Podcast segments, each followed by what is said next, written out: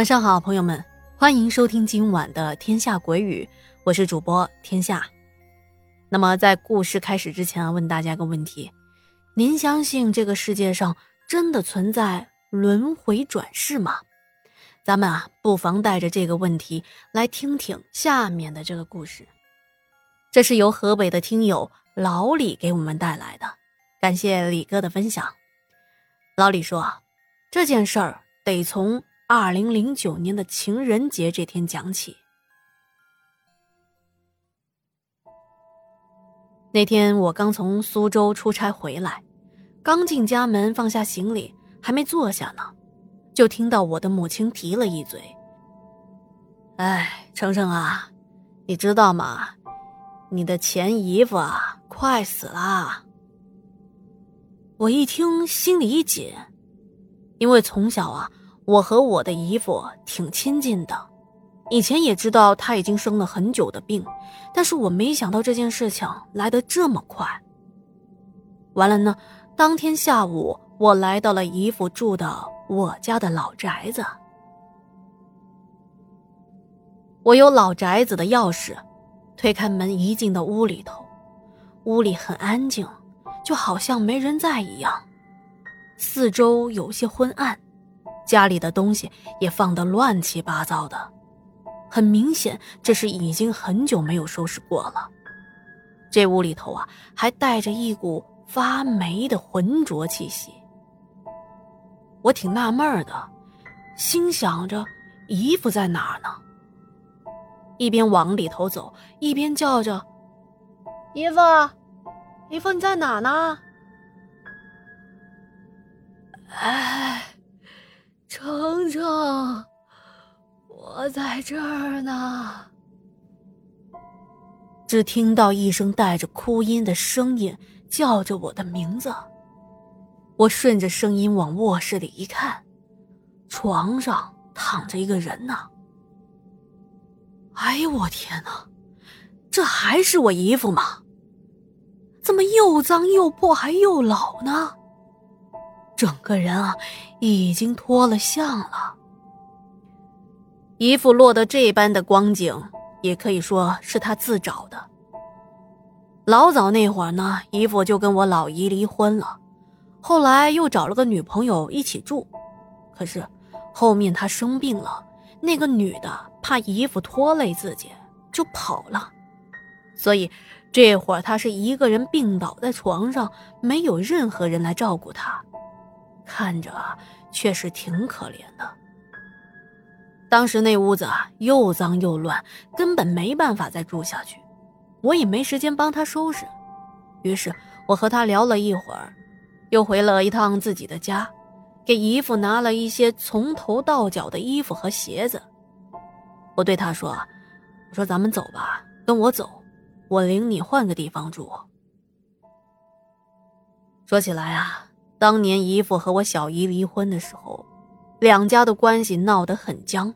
所以家里人呢都不想我跟他来往，也可以说姨父这会儿是众叛亲离，包括我的母亲也是很反对我跟他接触的，所以我不敢把他往家里带，只能是重新给他找个地方住。我先把姨父放在火锅店，让他吃点东西，接着我出去给他开房。我记得特别的清楚，那天是情人节。旅店啊，宾馆啊，全部爆满，根本找不到开房的地儿。后来只能是找了个洗浴中心，让他先在那住着。到家，我跟我的母亲商量，我说啊，看姨父现在这个样子啊，估计也活不了多长时间了。好歹我们也算是相识一场，他现在这个样子太惨了，太可怜了，没有其他地方去，就让他住咱们家吧。我母亲知道他是拗不过我的，只能是同意了。于是我把姨夫带到了自个家。那段时间呢，一直是我在照顾着他的。不过最终他也没熬多久，去世了。他走的时候才五十多岁。在姨夫去世的三年后的一天，我家招贼了。小偷把家里的现金和一些贵重的物品都偷走了。从那次以后，我开始养狗。我在狗市里挑来选去，哎，看到笼子里啊有一只黄白毛色的小狗，看起来应该是蝴蝶犬和京巴的串串，个头小小的，看着非常的可爱。它的两个前爪呀趴在笼子上，后腿直立着，伸着个粉粉的小舌头看着我。我往左右两边各走了走，我发现啊，无论我走到哪儿。他的脑袋呀，就跟着看向哪儿。嘿，这小家伙，我当场决定，就他了。我给这只小狗取名叫欢欢。刚把欢欢领回家的时候，欢欢一下子就躲到一个凳子底下去了。我琢磨着，估计是他刚到了新环境，有一些认生吧，我就没管他，去忙自己的事情去了。当我睡了个午觉，一睁眼。就看到欢欢的爪子扒在床边，正看着我呢，表情带着那种友好的微笑。哎，养过狗或者是看过宠物视频的朋友们，应该也有这种体会吧？嗯，会发现小猫和小狗啊，其实他们都是有表情的，而且这些表情啊，也是能够表达他们当时的心情和情绪。而我那会儿也是头一回养狗。这还是我第一次见到狗会笑呢。就这样，欢欢啊，很快就熟悉了家里。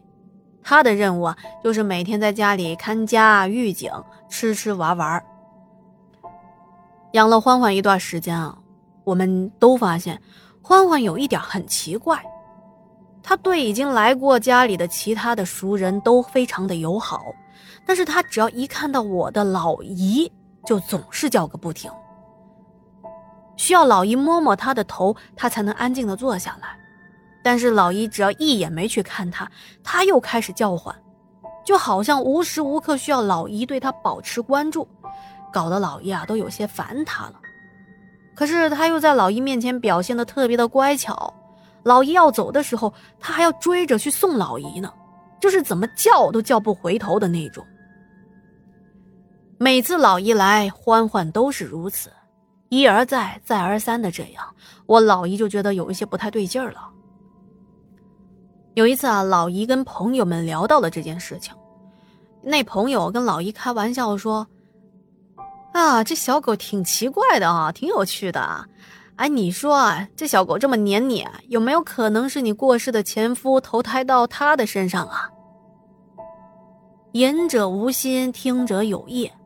再加上我老姨平时就很相信民间的一些说法，就把这件事儿啊记在心上了。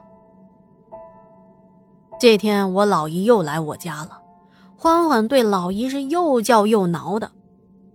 他对欢欢说：“欢欢，你别叫了，我知道你是谁了。”欢欢当时马上就住嘴了，并且趴在老姨的脚边，很听话的样子。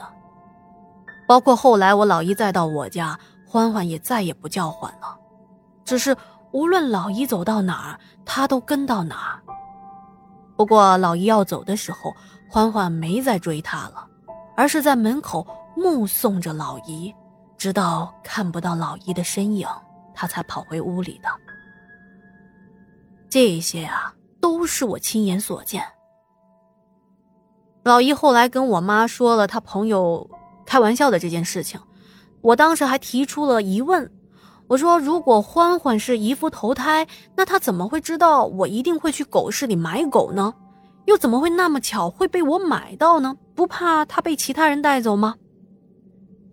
老姨一下就笑出来了。她说：“ 程程，这你就不懂了吧？他们投胎的，自己会算什么时间，在什么地点会跟你相遇。”他们在那等着你就行啦。我听完也是半懂不懂的，只是觉得啊，这件事情太奇妙了。后来在和欢欢相处的过程中，我经历了一些看似正常却又引发我深思的事儿。一开始呢，我爸没把欢欢当回事儿。有一次，我爸在厨房里炖肉。但是因为炖肉需要的时间比较长，他关了小火就到客厅里看电视去了。但是看得太入迷了，忘了灶上的火还没关呢。而我家空间呢算是比较大的，厨房离客厅比较远。当时锅都烧干了，而且锅把上的这个木质手柄已经着了火了，而我爸是一点都没有发觉。幸亏欢欢发现了，一通狂叫，还跑到客厅找我爸。那一次啊，多亏了欢欢，不然啊就酿成大祸了。还有啊，有时候我喝完酒回家，到家的时候酒劲儿上头了。我开始发酒疯，可是每一次欢欢都在旁边默默的守着我，无论我怎么胡闹，他都不跑，也不出声。更让我惊异的是啊，有一次我心血来潮，就想起了姨妈说过那件投胎的事情，我就问欢欢，我说：“欢欢，你是姨夫吗？是的话就叫一声，不是的话就叫两声。”欢欢坐在地上，马上就叫了一声：“嘿！”我当时一下就乐了，我想着不可能吧。我又换了一个问法，我说：“如果你是姨夫，你就叫两声，不是就叫一声。”哎，你猜怎么着？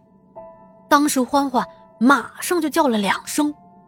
你们啊可能会对于我这个做法感到无语，说不定欢欢就是凑巧叫对了嘛。可不管你们怎么认为，我是随着和欢欢相处的时间越久，我越发觉啊，我和他老早之前就认识了。有些事情说不清楚，就是一种感觉，一种默契。姨父活着的时候，他也爱养狗，他跟我说过几次，他说狗能够听懂人话，只是他们不会说人的语言。时间过得很快，欢欢也逐渐的老了。他在一天夜里很安详的去世了。虽然他已经不在，但我现在还是会经常的想念他，并且想起我的姨父。后来我也是通过欢欢的事儿，再加上这几年道听途说的一些其他的事件，让我不得不相信，在这个世界上。可能真的存在轮回转世吧。好的，来自老李分享的故事啊，就说到这了。您对上面这件事情怎么看呢？欢迎在节目的下方留言或者讨论哦。